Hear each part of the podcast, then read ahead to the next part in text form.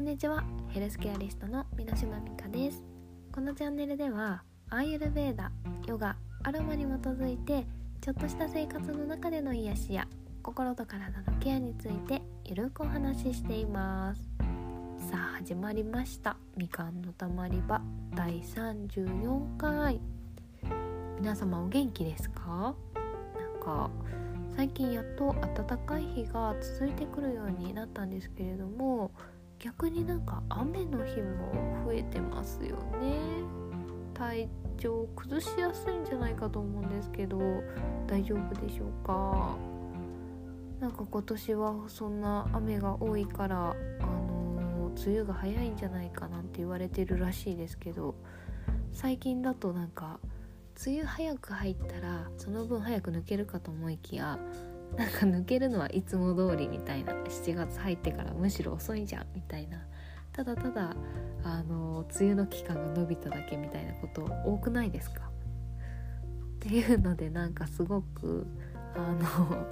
ちょっとそわそわしているんですけれどもみんな元気で頑張りましょうね。そんな私なんですけれども最近ですね太りました。もう本当に困ってます。お腹周りめっちゃぷよぷよしちゃっていつも着てるスカートがすごいなんかもうパッツンパツンなんですよ。もう少しでなんかフックがフック？フックがあのはち切れるんじゃないかなと思って。でなんかすごく我慢して一日過ごしたんです。そしたらもう本当に夜具合悪くなっちゃって締め付けすぎそこであのー、決心しました。ダイエットを始めます。あまあ実際ですねここ2日ぐらいあのー、ちょっと意識的にあのダイエット的なものを始めたんですけれどもやっぱりちょっと意識するだけでもすごく変わってくるなと思いますね。はい。で本来ですねあの本来じゃないダイエットって聞くとこうやって私みたいに太っちゃったあのサイズがこう大きくなっちゃったとか体重が増えちゃったっていう人が細くなったりとかあとは体重を減らすために食事制限とか運動するもののことを指すかと思うんですけれども本来ダイエットっていう、まあ、英語の単語ですね。この意味、まあ、知ってる方もいらっしゃるかと思うんですけどあの私たちが思ってるのとちょっと違います。本来の意味は治療とか体重調節のための規定食。あとは日常の食べ物なんていう意味があります。まあこれ名詞ですね。動詞っていうよりも、まあ、動詞なので、まあ、体重調節をすることとかそういうことだと思うんですけどあのー、この体重調節ですね。いわゆる体重を減らすっていうことではなくて逆に細すぎる人にとっては増やすっていう意味も含まれています。でさらに言ってしまえば運動っていうのはこれには含まれていなくて規則正しい食生活を続けることで体重調節ができるんですよっていう意味になります。これあの一番いい例というか分かりやすいのが病院食なんじゃないかなと思うんですけれども病院入院されると、まあ、病院食っていうのをこういただけると思うんですね。でそれって栄養士さんが1食分何カロリーでこのタンパク質は何グラムとか炭水化物何グラムとかちゃんとバランスよく考えてくれるそれで献立を作ってくれる。でそれに沿って調理師さんが、あのー、まあ、調理をしてくださいますよね。そうするとやっぱりなんか人によっては退院するまでに体重が減ったっていう方もねなんかいい意味でおダイエットになっちゃったっていう人とかもなんか聞いたりとかしますし逆にですねちょっと体重減りすぎてしまっていたまあ、あの栄養失調だったりとか拒食症なんて人は病院食同じものを食べるだけでこういい意味で肉がついてくる。やっぱり脂肪っていうのも体を守るためにこう熱から冷えから守ったりとかあのいろいろすると思うんですね。あと内臓を守ったりとかもするでしょうしまあそういった意味でも大事なものになるのである程度こう体重を増やすっていうのも必要な方はいますよね。だからそのあの病院食っていうのがダイエットの本来の意味に当てはまるかと思います。あれって本当に運動もしてないしまさしくですよね。うん、でこのまあダイエット実際しようって思った時に食べ物で自分の生活の中でやろうとすると、まあ、確かになんとかだけダイエットとかまあカロリーだけを気にするとかだったらまだできるかとは思うんですけどやっぱりしっかりと栄養をこうバランスよく取りながらっていうのはなかなか普段の生活をしながらやるっていうのは難しいと思うんですよね。ましてやなんかご家族とかいらしたらなんかみんなも道連れになるのかまあそれもいいかもしれないで。すでもねお子さんとかいらっしゃったらやっぱりちょっと変わってくると思いますしなかなか難しいと思うんですよ。それだったらまあそこでこう無理な何ですか食事制限をするのではなくて運動をうまく取り入れて取ってしまったカロリーを消費するっていうような形で取っていくのが私がおすすめするダイエットになります。はいでしかもですね運動するっていうとあの体重を減らすだけじゃなくてですね引き締まってくれるのでこう綺麗に細くなっていくっていうのがあのメリットですね。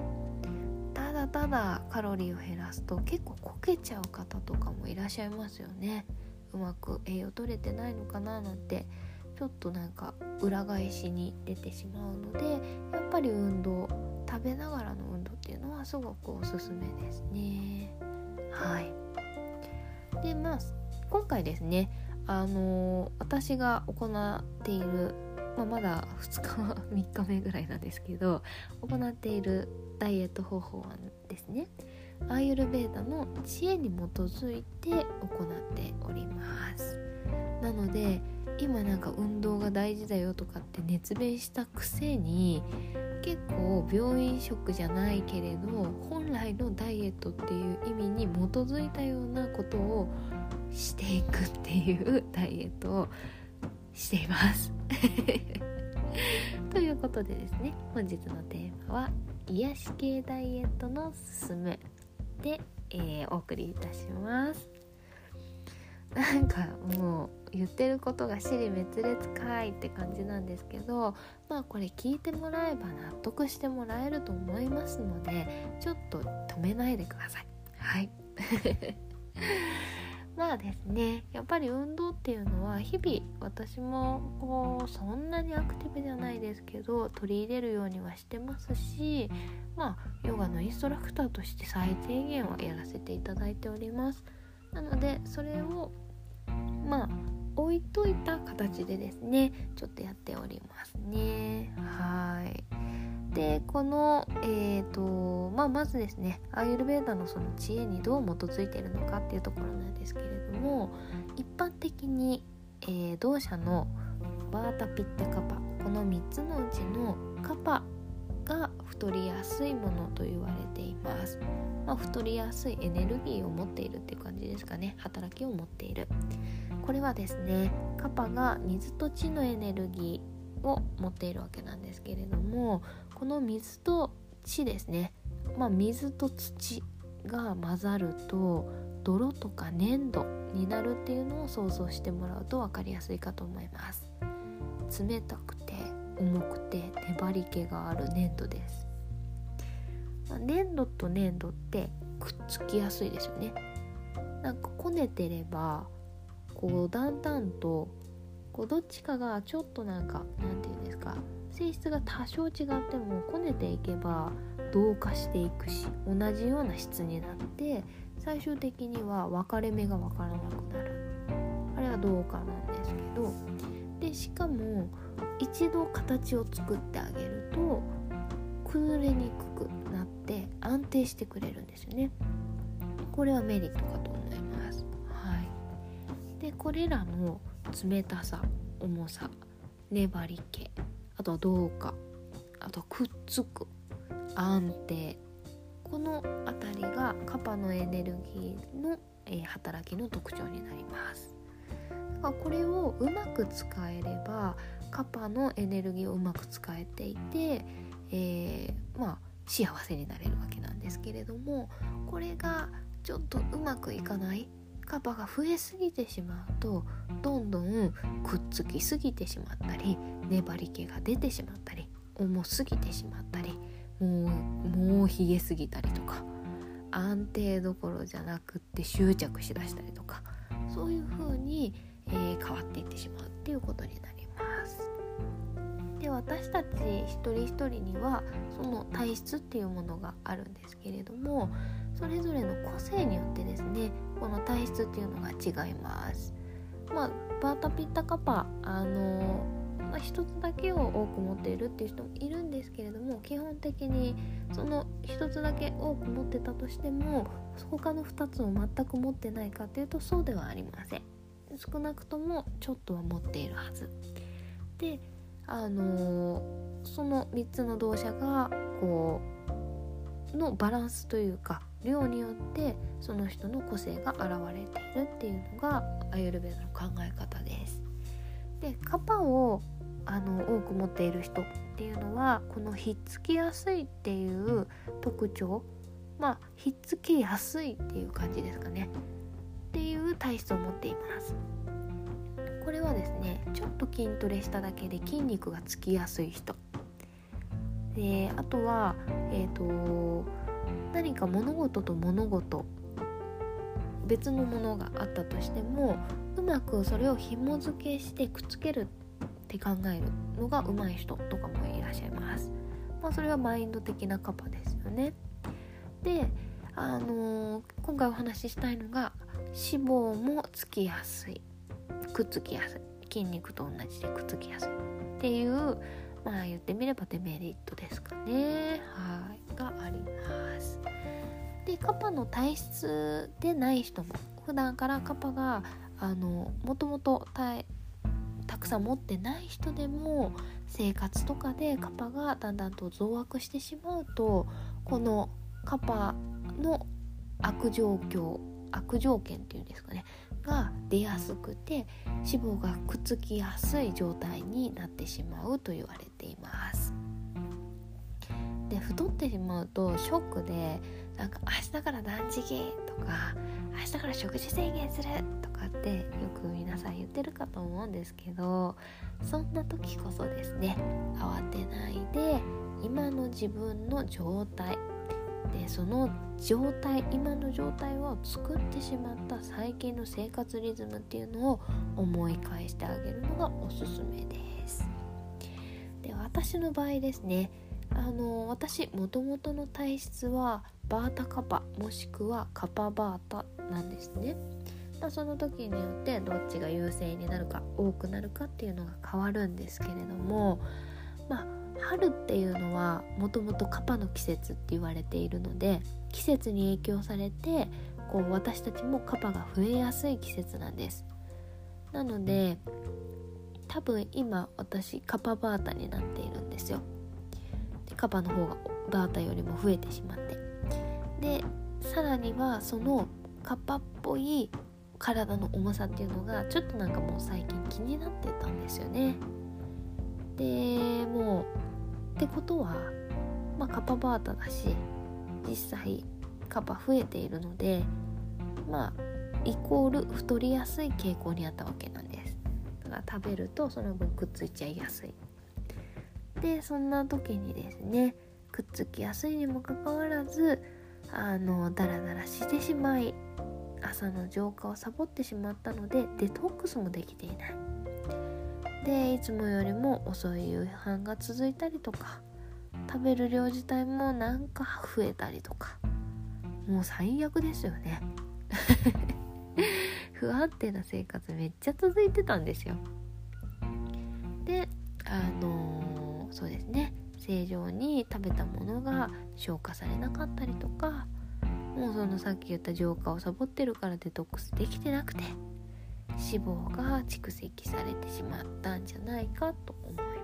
す、まあ、こんな時はですねまずカパの季節はもうしょうがない。春なんです。日本にいる限りはしょうがないです。もしまずまずカパの季節から逃げたかったら海外に行くしかありません。はい。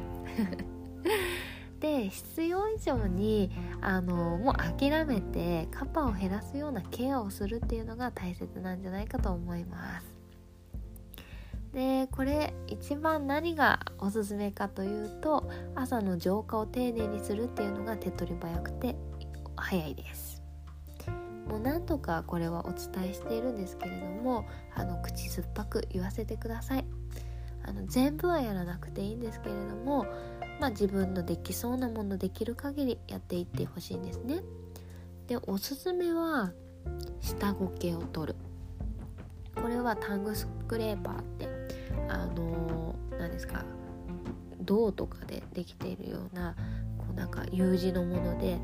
下に沿わせてこう軽く何ですか引っかくというかそんな力入れないんですけどそうすると、えー、消化ができなかったものがこう下に溜まっているのでそれが取れて、えー、デトックスになると言われています。あとは白湯を飲むこと。まあ、左右の作り方少し前に言ってるかと思うんですけれども、まあ、あの10分ぐらい沸騰させるってことですねお湯を。でガルシャナをする。このガルシャナっていうのも前にお話ししています。絹の手袋で全身をさするセルフマッサージになります。え、ー、とシルクのこう手袋ってなかなかまあガルシャナを買わないとないと思うんですけど日本の寒風摩擦ですね。これがもともとはガルシャナだったと言われているぐらいなので寒風摩擦でも代用できると言われています。であ最後ですね。あの基本的にはご飯抜くのって良くないって言われているかと思うんですけれども朝食は抜いていいって言われています。このカパの時ですね。重さを朝取ってあげるとその後がこう消化しやすくなって一日快適に過ごせるなんて言われています。もう耳にタコだよって思われるかもしれないんですけど本当にこれ大事なケアになるので忘れがちだし慣れてくるとなかなかね続かなくなってきちゃうんですけれどもまたちょっと今ので思い出したらやってみてください。はい、でその他ですねケアとしては、まあ、消化を安定させる。そのために朝食抜いてほしいって言ったんですけどで安定をさせてそのアーマ未消化物っていうのをもうこれ以上出さないっていうのが大切になりますもうなんか何ですかデトックスしてもこの未消化物ばっかりが溜まってっちゃったら蓄積されていっちゃうじゃないですか。どんどんどんどんこの未消化物を体から出していきたいんですね。でさらにはその未消化物を作り出さなければ多少のデトックスでも体はきれいになるわけなのでまずまずですね安定消化を安定させる。で未消化物を作り出さないっていうのが大切になります。で今回あのこのカッパの、えー、ケアをしていくにあたって食べ物で意識して避けているものをお伝えします。それは乳製品。あとはチーズ。まあ乳製品ですね。チーズってなんか特別なんかいろんな種類もあるしやっぱり食べやすいかと思うのでチーズですね。あとはえーと、パンとかそういった類の小麦粉。小麦粉結構ダメなんですよ。であとはもう皆さん大好き甘いものです。これは避けていますね。もうなんか最近あの、ダイエット始まってからもちょっとなんかお付き合いじゃないんですけどプリンを食べなきゃいけなくて。食べなきゃいけなくてって美味しく食べたんですけれどもやっぱりなんか1個食べたらその後なんかもうだるいみたいな重さがやっぱり出ちゃったんですよね。それほどカパが増えてしまったってことなんですけど大事になります。甘いものを避けるっていうの。で日々の生活の中でですねこの辺りってまあやっぱり、うん、食べやすい手に入りやすい食材なんじゃないかと思うんですよ。でなんかあのー、小麦粉とか主食にしている方も多いんじゃないかなと思うんです。朝はパン派っていう方とかもであのー、小麦粉ってお腹にこうつきやすいって知ってます？私これ知ったのが20代の頃でもともとパンが大好きなんですよ。でまだ20代の頃仕事をがっつりがっつりやっていて、まあ、今もやってますけどでその時毎日朝パンを食パン6枚切りかな8枚切りかちょっとどっちか忘れたんですけど朝から4枚とか食べて仕事行ったりとかしてたんです。でなんかもうお腹が結構出てきちゃったって思った時に小麦粉がお腹につきやすいっていう話を聞いて思い切ってあの米食に変えたんですよ。で最初のうちはなんか小麦粉も中毒症状があるんですよね。だからもう本当に、まあ、手は震えなかったけども食べたくてしょうがなかったです。だけどちょっとそれでも我慢してたらだんだん慣れてきてあのー、結構すぐにですね1週間ぐらいでお腹のこう出てる感じが変わってきたっていうのを覚えてますね。それからやっぱりなんか今でもパン食が何日か続いちゃうとすぐお腹がきつくなってこうなんかやめると落ち着くみたいな。あ今回もそれもあるかもしれないです。ちょっとパン続いてたんですよね。普段からなんかパン好きの方でお腹のお肉気になってるっていう方がいらしたらもうほんと騙されたと思ってまずは1ヶ月ちょっとあの米食に変えてみてください。そうするとやっぱりもう早い方で1週間ぐらいから変わってくると思います。でももしかしたら20代で若かったから1週間で変わったのかもですね。ただ今もパン食続いちゃったって思ってあのパンをやめるとやっぱりお腹のサイズ変わるのでそういう意味では結構早く変わってくれるんじゃないかなと思いますね。あとはまあさっき乳製品避けてるって言ったんですけどあのー健康と言われているヨーグルトっていうのもおすすめできないですこの時期。はい。まあもうそもそもカパっぽい食材なんですよ。わかりますかねあれ。なんか白くてみずみずしくて冷たい。なんかちょっとトロンとしてるみたいな。もうカパっぽいんですよね。なのでまあカパを増やしてしまう食材、まあ、食べ方になるのであの避けるのが無難かと思います。まあ、カパのケアをする時はですよ。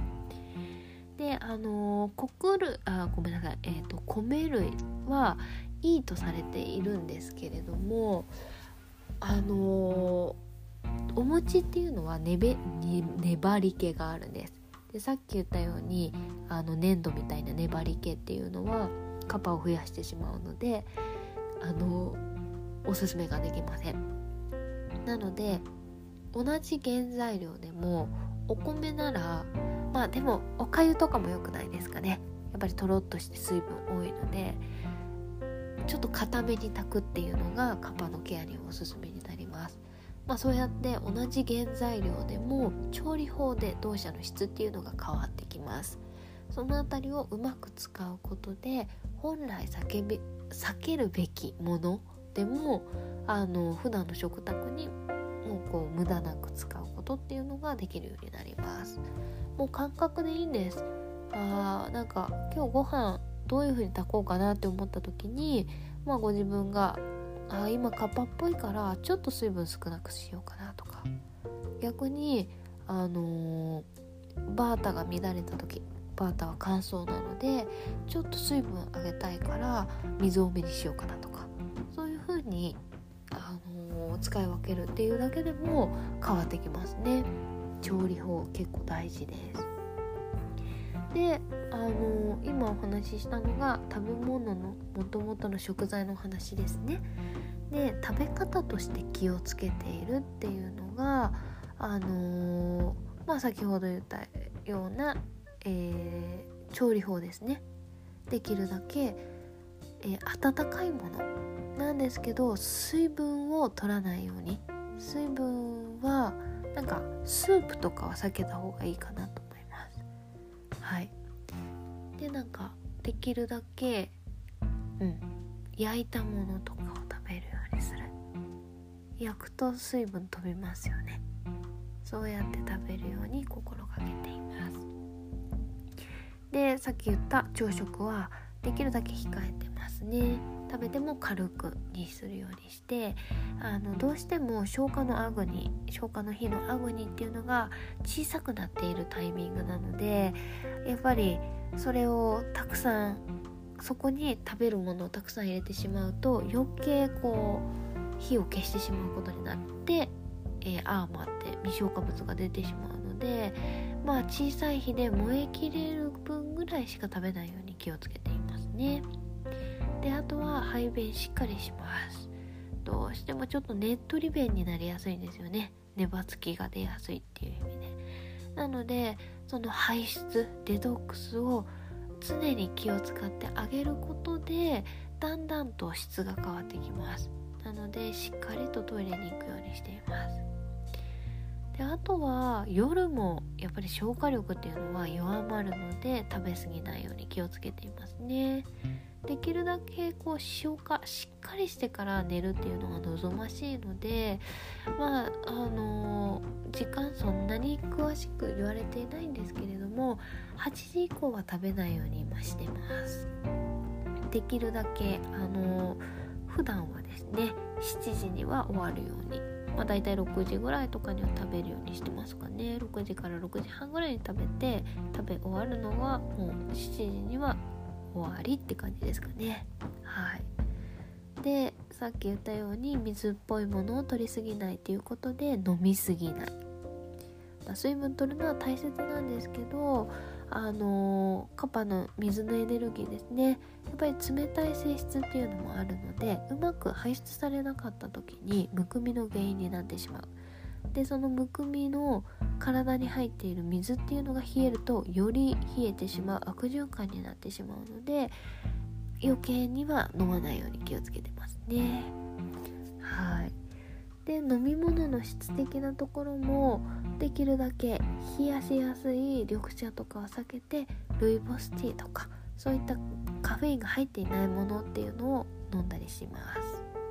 はい。まあ、そういう風にですね細かいところに気を使っていくとそれだけで、まあ、あのダイエット効果っていうのが出てきますね。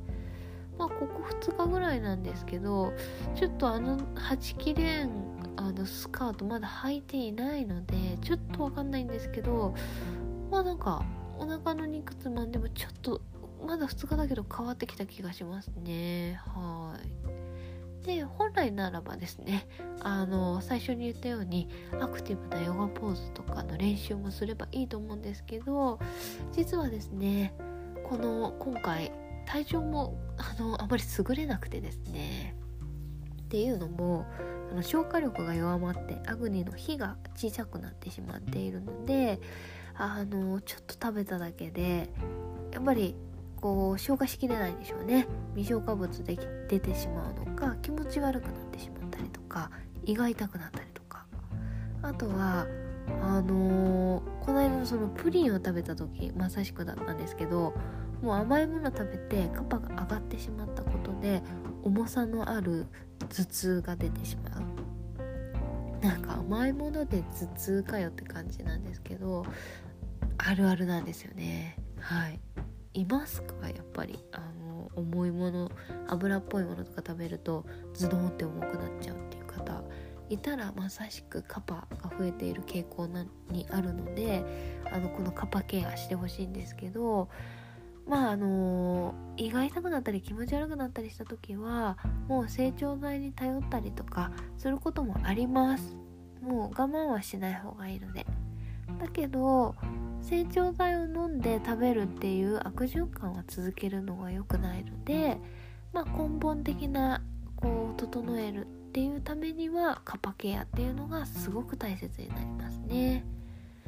まあ、このカパケア、あのー、何度も言っているようにアーユルベーダーそんなに即効性はないので長い目で見ながら、まあ、最初のうちは薬とうまく付き合いながらやってそのうち薬いらずになったって言ったらバンバン剤になりますね。その頃には多分あの細くなってると思われます。はい で最後に今回最大のポイントっていうのが早寝早起きになります。まあ、やっぱりあのー、ちゃんとした生活リズムっていうのがすごく大切になってきてで私自身まあこんなダイエットを始めてからもなかなか早く寝れてないんですよね。今も結構遅い時間になっちゃってるんですけど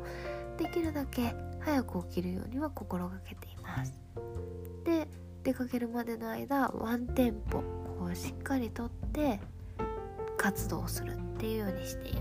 す。でこれはですね実はカパのケアじゃなくてどあのバータのケアになりますバータって、えーと、乾燥の風と、えー、空間のエネルギーになるんですけれども、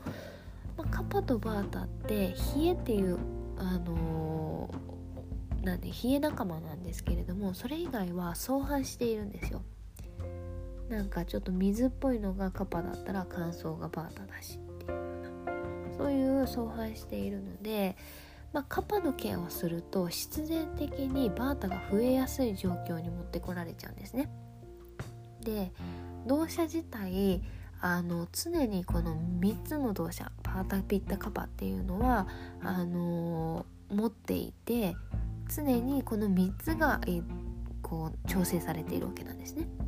で今はカパが一番多いからケアをしましょうなんですけどカパばっかりに気を取られている間に他の2つが増悪しちゃうっていう可能性もあるのでやっぱり3つ全てをケアして意識していくバランスを整えていくっていうのが最強のケアになるって言われて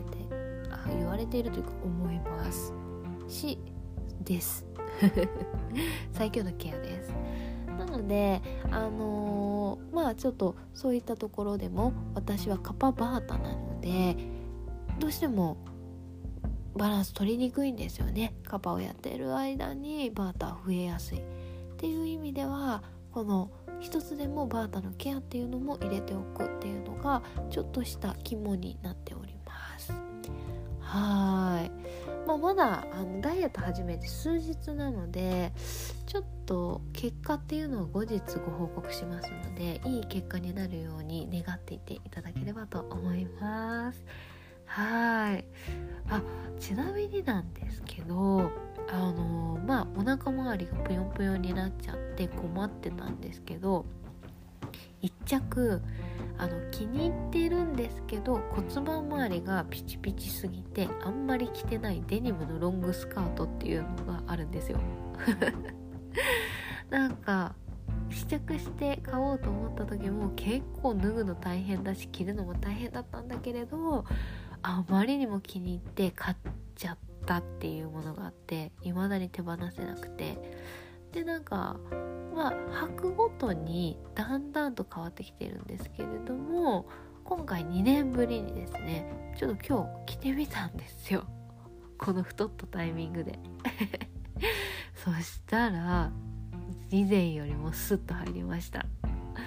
えなんでって思うかもしれないんですけど、まあ、お腹の肉は出ちゃったんですけど多分体重も増えちゃってると思うんですけどあの引き締まったりとかあとは骨盤整ったのでこう引き締まったってことですよね。そういう意味ではあの一般的なサイズダウンが行われているんだと思うんです。私の中で。なので最初に言ったやっぱり運動とかあとはあのセラピーマッサージいわゆるマッサージですね。とかを受けてそれで骨盤調整してもらうというのも一つの手ではあるのでそういったものもやっぱり大切なんだなっていうのを実感しました。はい。いや脱ぎ着がすごいしやすくなってまあどうしてもなんかちょっとデニムって伸びにくいものなのでまああれが限界かなと思うんですけどあそこまで行くとは買った当初は思わなかったのでめちゃめちゃ嬉しいですね。はい。ちょっとした自慢でした。でも本当にあの自慢だけじゃなくて運動とかあの骨盤周り整えるっていうのはすごく大切なことになります。はい。でこれで何が言いたいかっていうのは体重で物事を測るっていうのはすごく大切です。一つの目安になるので。なんですけどそれが全てじゃないっていうことも是非理解してほしいって思っております。で今回ですねあ今回じゃないごめんなさい。本当に大切なのはですねあの体脂肪率って言われています。まあ私の体重に対しての体脂肪がどれぐらいあるかっていうあのパーセンテージですね。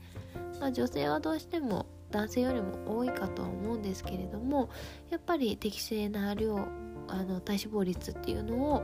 えー、保っておくのも大切ですしあとは、えー、脂肪よりも筋肉の方が重いってさっき言ったんですけどなので実際体重が変わらなくても体脂肪率が下がってたらダイエット成功になりますのであの体重だけで見ないようにしてみてください。はい。まあちょっと今日も長くなっちゃったんですけれどもあの緩んでいただけるようなお話ありましたでしょうか？はい。普段のあの活動などはインスタグラムに載せております。サナティオアンダーバーミノミカぜひチェックしてみてください。あとはご質問やお便り皆さんの癒しのシェアなどもお待ちしております。ミノミカドットあとあごめんなさい。ミノミカドットヨガアットマーク gmail.com までどうぞよろしくお願いします。